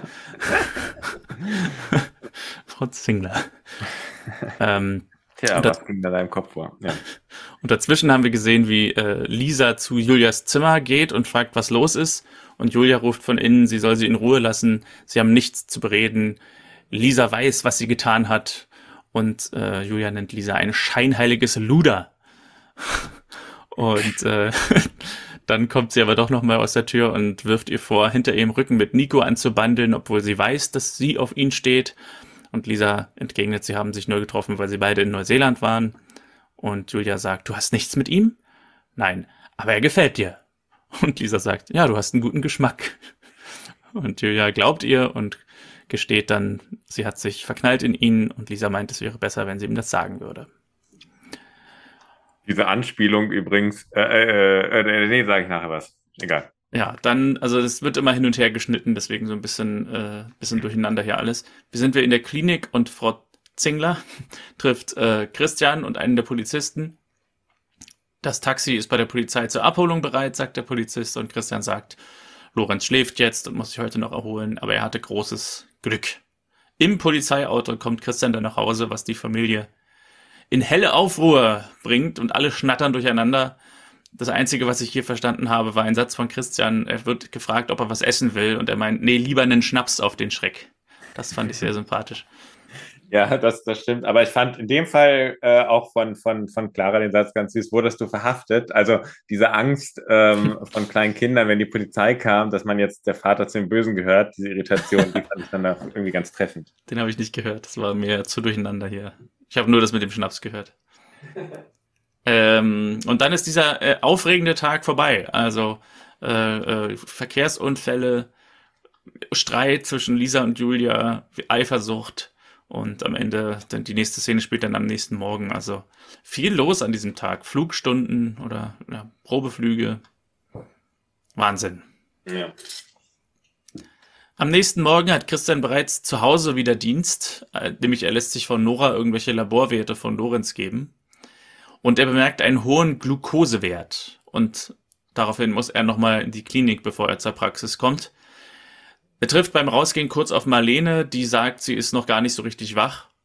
Aber dann muss er los in die Klinik. Diese Haltung fand ich nicht ganz so gelungen. Also Marlene kommt rein und sagt kristallklar, ach, ich bin noch gar nicht so richtig wach. Also sie spielt ja überhaupt gar keine Müdigkeit hier. Also das wäre gut gewesen, wenn er gesagt hätte, ich auch nicht. ich bin noch ganz äh, erheitert von dem Schnaps gestern Abend. genau. Und in der Klinik bei Lorenz sind wir dann als nächstes. Lorenz sagt, Christian, er weiß gar nicht, was passiert ist. Er hatte einen Schleier vor den Augen und lag schon im Graben, bevor er an irgendwas anderes denken konnte. Und Christian sagt, das hängt mit ihrer Krankheit zusammen. Er hat die Blutwerte bekommen und Lorenz hat, jetzt werden alle überrascht aufhorchen, Lorenz hat Diabetes. Und Christian konfrontiert ihn mit ein paar der Symptomen, die äh, seine Frau ihm beschrieben hat, wie dieser Durstigkeit. Auf Dauer können sie nicht so weitermachen. Diabetes ist zwar nicht heilbar, aber mit der richtigen Behandlung kann man ein normales Leben führen. Lorenz meint, er kann nie wieder fliegen. Da habe ich mal kurz ein bisschen nachgelesen. Das ist tatsächlich so. Also Diabetiker dürfen in den meisten Ländern keine Berufspiloten werden. Ah, okay. äh, gibt ein paar Ausnahmen, aber ich habe sowieso nicht so ganz verstanden, was sein was sein Ding ist mit diesem Flugzeug, weil ich glaube, er hat am Anfang irgendwas gesagt, von wegen, er will ins Fluggeschäft oder so. Also beruflich könnte er das tatsächlich nicht machen. Aber er könnte theoretisch, glaube ich, privat noch fliegen, aber mhm. weiß ich nicht. Also habe ich ein bisschen nachgelesen, aber nur oberflächlich. Auf jeden Fall ist seine, seine, seine große Angst hier, dass er nicht wieder fliegen darf. Aber seine Frau kommt herein und sagt, wir werden es hinkriegen. Doch Christian meint, da ist er sich ganz sicher. Am selben Morgen kommt Lisa zu Marlene. Marlene fragt, wie es ihr in der Praxis gefällt. Lisa sagt, ja, das ist nur eine Übergangslösung, sie will irgendwas mit Sprachen machen. Aber Christian hat die Hoffnung immer noch nicht aufgegeben, dass sie doch Medizin studiert.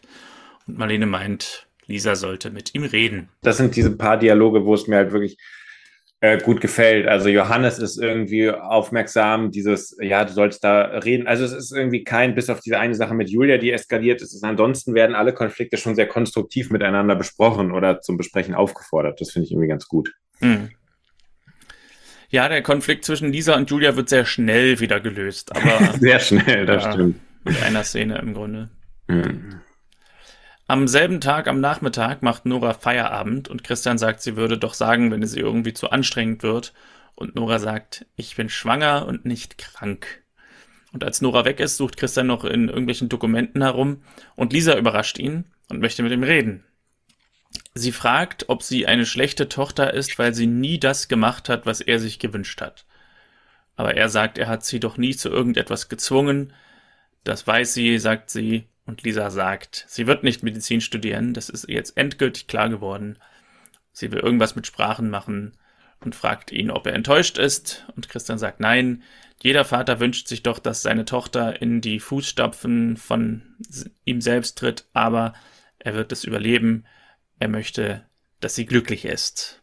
Meine Frage, was hat Christian hier so verschwörerisch in den Akten herumgewühlt?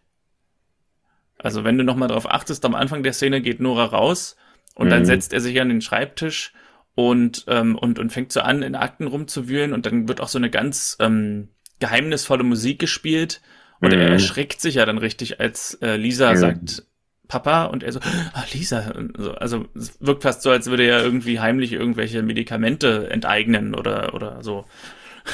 ja, ja, stimmt. Stimmt, vielleicht, äh, weiß nicht, ist es äh, die Mappe mit seinen Steuererklärungen, ja. da ist, da ist noch einiges nachzuzahlen. Genau. Keine Ahnung. Also da war, die Szene sonst war ja ganz gut, aber das war irgendwie ein komische, eine komische Note, die hier mhm. am Anfang reinkam. Ja. Eine charismatische Krankenschwester betritt das Zimmer von Lorenz, sagt Herr Ziegler, er ist nicht da, Herr Ziegler. Herr Ziegler, Herr Ziegler. Aber Herr Ziegler has left the building. Stattdessen sitzt Herr Ziegler, Lorenz, bei seinem Taxifahrerkollegen, der ihm auch schon den Nussriegel gegeben hat im Auto. Und sie fahren zum Flugplatz und er geht zu seinem Flugzeug. Und Christian will in der Praxis gerade gehen, als das Telefon klingelt und Frau Ziegler ist dran, Lorenz ist verschwunden und sie hat so ein bisschen hinter ihm her telefoniert und hat diesen Taxifahrer erreicht, der ihn gefahren hat und der hat ihm ihr gesagt, dass sie zum Flugplatz fahren oder gefahren sind.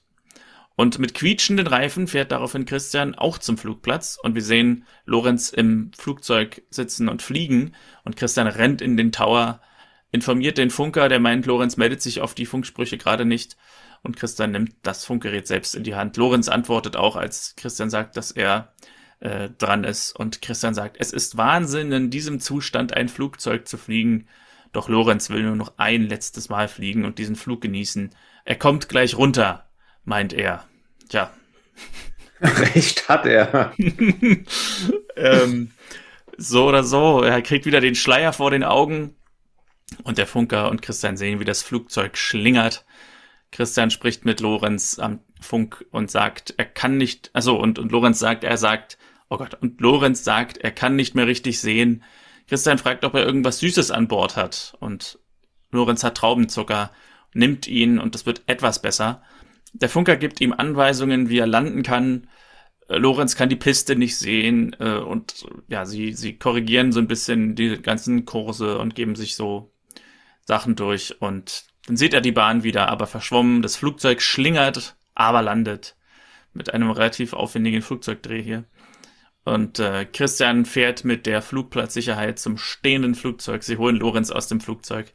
Ein Krankenwagen ist auch schon da, Verdacht auf Zuckerschock sagt Christian und er wird wieder in die Klinik gebracht. Also hier tatsächlich, ich gerade schon kurz gesagt, äh, ziemlich aufwendig gedrehte Flugzeugszene, wo, glaube ich, auch klar ist, dass das nicht irgendeine Archivaufnahme ist, die man günstig verwendet hat, sondern die musste mhm. man, glaube ich, schon für, dies, mhm. für diese äh, Szenen neu drehen, wo das Flugzeug so äh, landet und dann nochmal so schräg wieder hochfliegt und wieder landet und so. Mhm. Also da hat man, glaube ich, keine Kosten gescheut. Ja. Ja, was ich, äh, also du hast ja gerade schon gesagt, Diabetes.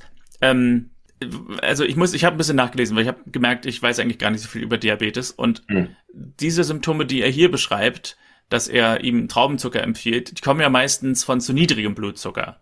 Also, mhm. dass, dass, dass seine Beschwerden hier sozusagen dazu führen, dass er nicht sieht und so weiter. Weil sonst würde ihm Christian ja, wenn er zu hohen Blutzucker hätte, keinen, keinen Traubenzucker empfehlen. Ja. Aber zu niedriger Blutzucker kommt ja meistens eher als Nebenwirkung dieser Blutsen Blutzucker senkenden Medikamente. Aber er ist ja unbehandelt. Also es ist eher eine seltene Form, glaube ich, dass ah. er, dass er ja. hier sozusagen als unbehandelter Diabetiker müsste er ja eigentlich zu viel Zucker haben und nicht zu wenig. Ja, stimmt, vollkommen richtig. Ja, hast du gut äh, festgestellt. Genau, er müsste eigentlich wirklich so lebensgefährlich hohen äh, äh, ja. Zucker haben. Äh, weiß ich jetzt nicht, ob das, welche Symptome das hervorruft. Ähm, Ähnliche, aber ich weiß nicht, also. Äh, ja, mit dem Traumzucker, das ist unlogisch. Du hast voll ja, recht. Ja, ja, stimmt. Später in der Klinik sind Lorenz und Christian wieder im Zimmer und Lorenz fragt ihn sowas wie, sagen Sie jetzt bloß nicht, ich kann wieder fliegen. Und Christians Antwort ist, wenigstens ihren Humor haben sie nicht verloren. ein sehr seltsamer Abtausch hier, Schlagabtausch. Ja. Also es ist so, als wenn ich äh, aufwache und sage, na, Herr Doktor, werde ich wieder laufen können? Und der Doktor sagt, wenigstens Ihren Humor haben Sie nicht verloren. ja, ja, es ist, es ist, ich finde ja, dass manchmal, gerade bei deutschen Filmen gibt es das so oft, dass es so diesen Versuch gibt, ähm, so pointiert, man spricht es nicht offen aus, sondern man macht es um die Ecke. Und das ist aber äh, sehr gekünstelt. Das, mhm. das können die Amis wesentlich besser. Okay. Also die nächste Serie, die wir gucken, ist dann eine amerikanische Krankenhausserie. Family Dr. Kleist, genau. genau. Christian hat Lorenz das Leben gerettet, sagt er. Aber Christian meint, na, sie sind ja allein gelandet. Aber es war eine lausige Landung, meint Lorenz. Wenn er entlassen ist, sagt Christian, dann kommt er am besten direkt in Christians Praxis und dann sehen sie weiter. Frau ähm, Ziegler kommt herein. Lorenz fragt nach dem Flugzeug, das ganze Geld steckt da drin und er wird nie wieder fliegen können. Und seine Frau gibt zu, dass sie den Verkäufer gefragt hat, ob er das Flugzeug zurücknimmt. Und er hat eingewilligt und sie hat es ihm zurückgegeben. Christian sagt, na, das ist doch fantastisch. Und Frau Ziegler meint, wir können doch auch mal was zusammen machen, gemeinsam Ferien. Und äh, Christian sagt, ja, einer Reise steht nichts im Weg, wenn sie richtig eingestellt sind. Lorenz und seine Frau küssen sich und die Szene endet. Aber noch nicht diese Folge. Denn Christian kommt nach Hause und trifft auf Julia und Nico, die Arm in Arm das Haus verlassen. Also da hat es äh, funktioniert. Und er erkundigt sich kurz nach dem äh, Befinden von Nikos Kopf und dann geht er rein und sie gehen los und Julia ruft ihm noch hinterher, drinnen wartet eine Überraschung auf dich. Und als er dann drinnen ist, steht die Familie vom Tisch auf und stellt sich vor eine verpackte Box. Inge sagt, sie haben zusammengelegt und in seine Zukunft investiert. Und Clara sagt, es ist ein Geschenk, aber er muss raten, was es ist. Es ist etwas, das er sich sehr wünscht. Und Christian sagt, das schneide ich jetzt rein, Christian sagt, ein aufblasbares Swimmingpool! ja, und er sagt es auch mit der Überdrehtheit eines Achtjährigen. Was, was ist hier passiert?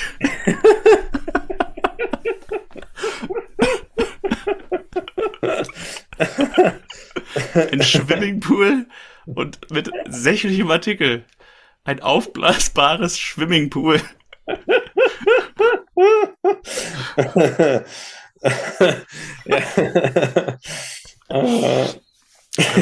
Keine Ahnung. Äh, vielleicht war das die, die, die schönste Einstellung von denen, die sie aufgenommen hatten, äh, was das Schauspiel anging, aber nicht die, wo er richtig gesprochen hat. Aber gut, alle stöhnen auf, weil er natürlich kein aufblasbares Swimmingpool kriegt.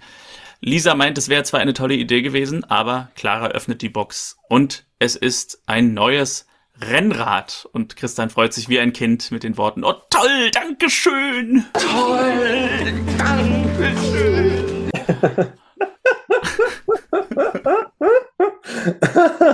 ja.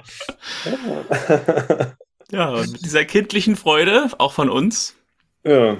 endet die Folge 12 der dritten Staffel Sehstörungen.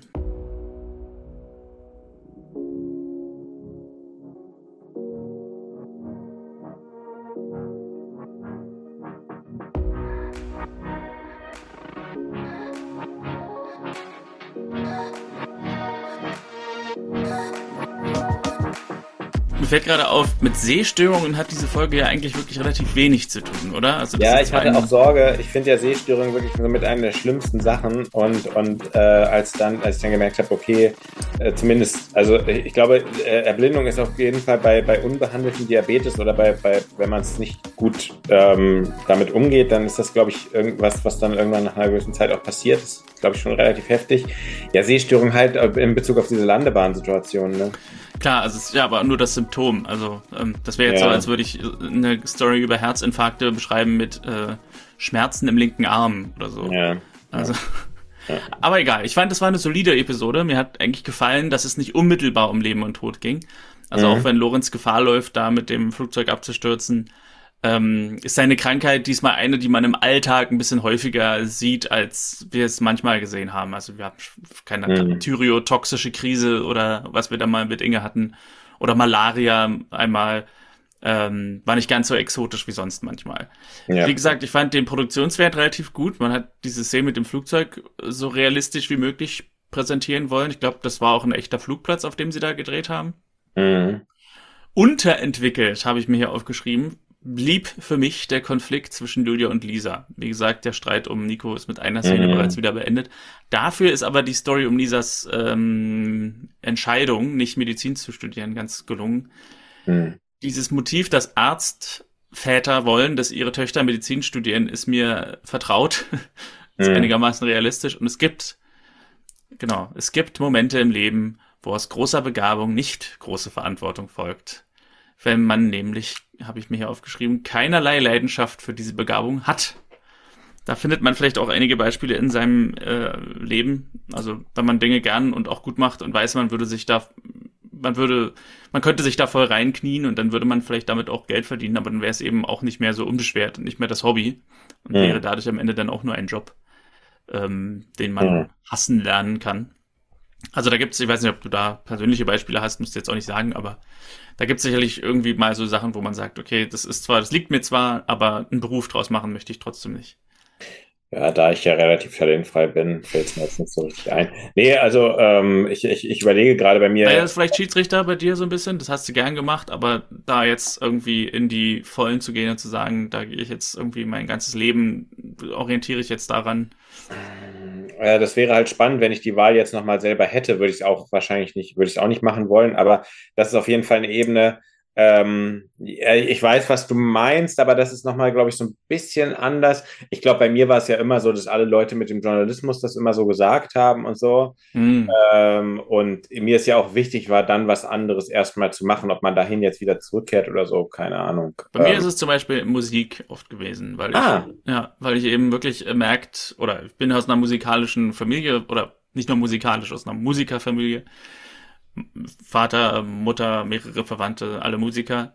Und dadurch ist es quasi mir in die Wiege gelegt worden, dass ich zum Beispiel relativ gut singen kann oder irgendwas. Aber ich hatte nie, ich hatte schon in der Schule keine Lust, in den Schulchor zu gehen. Ich hatte nie äh, Ambitionen, groß mit Musik Geld zu verdienen. Und ich bin auch erstaunlich äh, desinteressiert an Musikthemen, wenn andere anfangen, über Musik zu reden. Da schalte ich innerlich ab und langweile mich schnell.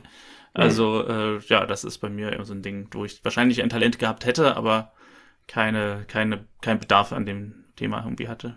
Interessant, interessant.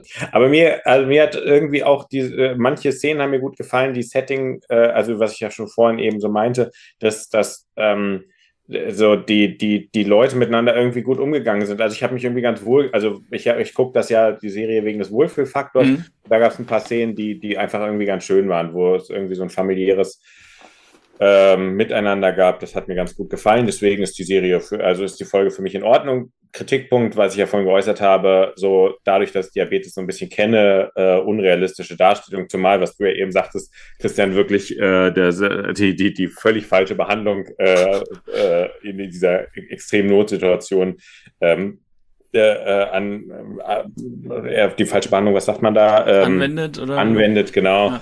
Ähm, von daher ist es schon eine unrealistische Darstellung und das, das wäre natürlich schön, wenn es ein bisschen äh, realistischer noch dargestellt würde. Der Konflikt zwischen Julia und Lisa wird halt schnell beendet, dass man einerseits als Wohlfühlen äh, sehen kann und andererseits als nicht besonders intensiv ausgearbeiteten Konflikt.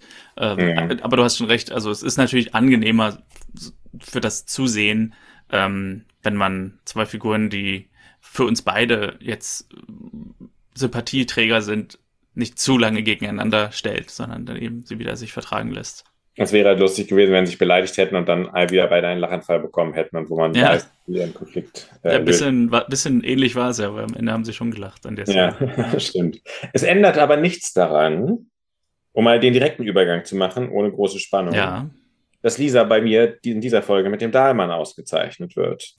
Wo sind wir denn eigentlich hier? Warum, äh, was darf man überhaupt noch in Deutschland sagen? Okay. Und zwar bekommt Lisa den Dahlmann, weil ich es trotzdem ziemlich unmöglich finde, dass sie sich mit dem, äh, ich habe jetzt seinen Namen vergessen, mit dem Patienten trifft. Mit Nico. Mit Nico trifft, dass sie sich mit, weil ich es trotzdem ziemlich unmöglich finde, dass sie sich mit Nico trifft, ähm, hinter dem Rücken von Julia, weil ähm, es ist nun mal so, dass, dass Julia Interesse hat und entweder findet sie ihn attraktiv, dann muss sie es Julia sagen, oder sie findet ihn nicht attraktiv und dann ähm, muss sie trotzdem fragen, hey, ist es auch okay, wenn ich mich in eurem Stadium, wo ihr euch gerade erst näher kennenlernt, wenn ich ihn da auch treffe, weil ähm, es ist auch blöd, wenn, wenn die irgendwie ein Verhältnis aufbauen und das dann plötzlich irgendwie rauskommt, ähm, finde ich äh, von ihr nicht feinfühlig gelöst und kann ich auch Julias Zorn nachvollziehen. Mhm. Ja, Zumal okay. es ja auch so war, zumal es ja auch so war, dass, dass Nico ja auch sehr offensiv sich mit ihr unterhalten wollte und sich mit ihr treffen wollte und so. Also da hätte sie auch schon ablocken können und klar machen können, für den Fall, dass ich, äh, dass, dass Julia mit ihm zusammenkommt, äh, können wir dann einfach nochmal entspannt über die ganze Neuseeland-Geschichte sprechen. Das läuft mir ja nicht weg. Mhm. Aber erstmal klar, ähm, äh, es gibt ja den, den Ausdruck äh, Sister before Mister äh, oder Sisters before Misters oder irgendwie sowas. Also ja. sozusagen, es geht um das freundschaftliche Verhältnis, bevor es irgendwie um die Typen geht. Okay. Gut, ich habe erstmal eine Weile gebraucht, um meinen Damen zu finden. Äh, ich hatte erstmal kleine Sachen und dann ist mir doch noch eine Sache ins Auge gefallen. Erst habe ich wirklich gedacht, die, diese ganzen kleinen Sachen qualifizieren sich nicht. Ich sag dir trotzdem mal meine kleinen Sachen. Äh, mhm. einmal der Spruch von Christian, aus einer Gabe folgt eine Verantwortung, mit dem ich einfach nicht übereinstimme. Mhm. Also haben wir ja eben schon so ein bisschen gesagt, du bist gut im Rechnen, also musst du jetzt Mathematik studieren. Das ist einfach irgendwie, ja, weiß nicht. Allerdings zugute halten muss man der Folge, dass ja am Ende dann auch innerhalb der Folge aufgearbeitet wird, dass das nicht so ist, weil Lisa eben nicht Medizin studiert. Mhm. Dann Lisa, hatte ich auch erwähnt, die dem Patienten nicht mal ins Gesicht sieht, bevor sie schon fragt, ob er einen Termin hat oder nicht und dadurch äh, übersieht, dass er eine klaffende Platzwunde hat. Ähm, ist auch nur eine kleine Sache, weil sie ja dann doch hinguckt und sagt, okay, wir machen es doch. Und dann schließlich noch Remanka, die mit Blaulicht zum Unfallort fährt, aber nochmal eben schnell anhält, weil Christian am Straßenrand sein Fahrrad repariert. ja. Aber auch das ist ja eigentlich praktisch, weil sie ihn als Arzt dann gleich mit zum Unfall nehmen kann. Also alle sind vom Haken. Aber wer nicht vom Haken ist, ist Thea Ziegler, ähm, dafür, dass sie einfach Lorenz erfüllten Traum verkauft. Das Flugzeug. Weil ich finde, ja, auch seinen Traum ja. zu beenden wäre seine Entscheidung gewesen, selbst wenn sie alternativlos ist. Sie hätte mit dem Verkäufer reden können, ob er das Flugzeug zurücknimmt und Lorenz dann im Krankenhaus alle Fakten präsentieren können, sagen können, ich habe mit dem geredet, er würde das Flugzeug zurücknehmen, du musst jetzt nur noch hingehen und ihm sagen, dass du es äh, loswerden willst. Und dann kann die, dann kann Lorenz durch die offene Tür gehen und die Entscheidung treffen, ähm, den, den Weg zu gehen, den sie bereitet hat. Aber es einfach eigenhändig zu tun, da wäre für mich der Haussegen schief. Mhm. Zumal äh, ich habe mich natürlich von der rechtlichen Perspektive äh, habe äh, hab ich mich das gefragt. Ich weiß nicht genau, wie die Eigentumsverhältnisse sind, aber ich nehme mal an, es wird sein Flugzeug sein und dann hat sie einfach gar kein Recht, es zu verkaufen. Also gar mhm. keine Chance. Mhm. Das Problem ist, und das ist wirklich problematisch für sie, äh, sie macht sich ja dann eventuell schadensersatzpflichtig, weil sie ja trotzdem ein Flugzeug schuldet. Sie hat sich ja vertraglich dazu festgehalten, ihm ein Flugzeug äh, zu, äh, äh zu vergeben. Und wenn er jetzt, der Klassiker wäre, dass er jetzt nur noch ein teureres bekommt oder sowas, dann muss sie eventuell die Differenz zahlen. dann ist die Familie schön. Dann haben sie noch ein Flugzeug, das sie nicht kaufen, aber eine Menge Schulden an der Backe. Da haben sie sich ja was eingebrockt. Ja. ja, aber ich meine, selbst, ne, wenn er sagen würde, also führt jetzt vielleicht zu weit, aber selbst wenn, wie heißt da, Lorenz sagen würde, er kann das nicht beruflich machen, aber ab und zu vielleicht mal äh, mit einem anderen zusammen, der auf ihn aufpasst, ja. äh, äh, hobbymäßig zur Ostsee fliegen oder so. So, mhm. so. Aber wie gesagt, es, es läuft alles darauf hinaus und das hätte man in dieser einen Szene lösen können mit einer Dialogzeile, die man ändert äh, im Krankenhaus, wo sie sagt, du musst nur noch zu ihm gehen und sagen, dass du es machst oder so. Mhm. Zumal es kommt ja auch zu das, vielleicht können wir ja auch mal wieder was zusammen machen. Das klingt für mich so, als hätte sie es nie selber offen ausgesprochen, dann aber die Chance, als er im Krankenhaus ist, genutzt, mhm. äh, schnell das Ding verkaufen und dann sagen, jetzt bin ich wieder dran. Ja. Ähm, anstatt dass mal anscheinend diese Form von Vernachlässigung, whatever, ähm, äh, da mal offen kommuniziert wird, wenn sie denn so empfindet. Ja. Also Thea, wie heißt sie? Thea äh, Ziegler kriegt den Dahlmann, habe ich aufgeschrieben. Nicht Zingler, sondern Ziegler. Die nächste Folge ist das Staffelfinale von Staffel 3 von Familie Dr. Kleist und diese Folge heißt Zerreißprobe. Clara lernt ihren leiblichen Vater kennen und ist zugleich fasziniert von ihm. Er ist Pferdetrainer und lädt die ganze Familie am Wochenende zu einem Rennen ein. als er Clara wenig später allein lässt, weil er zu einem kranken Pferd gerufen wird, plagt diese das Heimweh. Da bekommt Clara vielleicht mal ein bisschen mehr äh, äh, als niedliche Nebensätze. Das könnte jetzt die große Clara-Folge sein, das stimmt, ja. Und kranke Pferde werden auf jeden Fall mein Herz erweichen. Oh. Also Pferde. Mal gucken, was uns am Ende der Staffel präsentiert wird. Ich erinnere mich noch am Ende von Staffel 1 konnte man ja so ein bisschen sagen, die Serie könnte jetzt auch so enden und dann ähm, würde man sozusagen die Familie so ein bisschen wieder in ihre eigene Welt entlassen, ohne dass man zusieht. Mhm. Mal gucken, ob das bei Staffel 3 jetzt auch so ist. Bei Staffel 2 weiß ich es gar nicht mehr so genau. Mhm.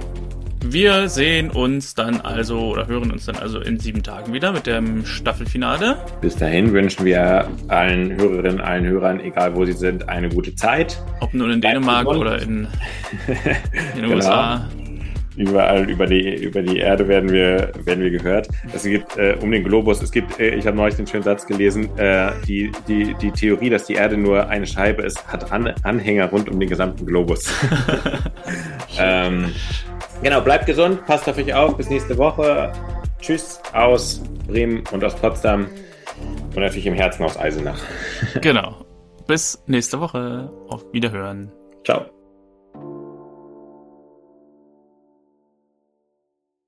Ah, ja, sehr schön. Dann werde ich mir mal was zu essen machen. Das ist gut. Ja. Vernünftig. Und ich springe jetzt in ein aufblasbares Swimmingpool. Swimmingpool, bitte. Swimmingpool. Swimmingpool. Aufblasbares Swimmingpool. er wirkt der, in der ganzen Szene so ein bisschen wie unter Drogen. Ja. Vielleicht ja, es ist so. So, dass seine Akten, die er da heimlich studiert hat, Ja, es ist so dieses Ding, dass er so mit, ich glaube, mit dem Kind spielen will, also mit, mit Clara, weil er eben so sagt, ähm, er, er ist jetzt, er, er verhält sich jetzt so, wie, wie Kinder sich verhalten würden, wenn sie so ein Geschenk kriegen würden. Aber ja. dadurch überdreht er halt völlig. Und mhm. ja. Ja, das stimmt. Das ist schon, aber ich weiß nicht, also ich heb ja immer die Drops auf, wenn ich was aus der Folge schneide und äh, dann äh, in die Folge reinschneide. Und mhm. manchmal ähm, schneide ich dann später auch in andere Folgen diese Drops wieder rein, wenn es passt. Und ich glaube, der Drop aufblasbares Swimmingpool, der wird vielleicht noch den Weg in eine oder andere Folge finden. Ach, sag mal, mir fällt gerade noch eine Sache ein. Ähm, hast du zurzeit Sky? Nee. Okay, gut, tschüss.